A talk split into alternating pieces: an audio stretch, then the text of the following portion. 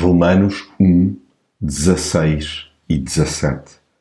Não me envergonho do Evangelho.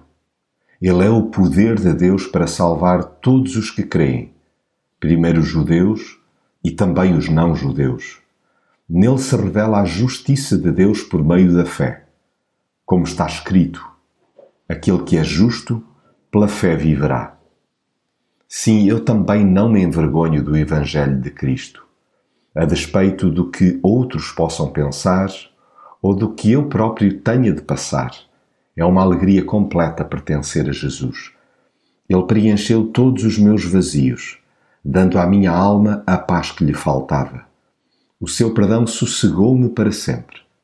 Através dele, o meu relacionamento com o Pai ficou perfeitamente restabelecido. A tirania do pecado, essa sim que me embaraçava e enxovalhava, foi despedaçada na cruz. Sinto-me amado por Deus e restaurado pelo seu poder. Sigo Jesus apaixonadamente, pois nenhum outro me procurou, encontrou e salvou. Ele tratou-me como se fosse um inocente quando eu merecia a morte. Deu-se por mim. A minha dívida foi por ele saldada. Tendo-o reconhecido como meu Salvador e Senhor, Passei a ser visto pelo que ele fez por mim e não pelos meus disparates pegados. É por isso que nele deposito toda a minha confiança e lhe serei leal até ao fim. Bem sei que aqui e acolá sou atraiçoado pelas minhas fraquezas. No entanto, ele é a minha esperança indestrutível.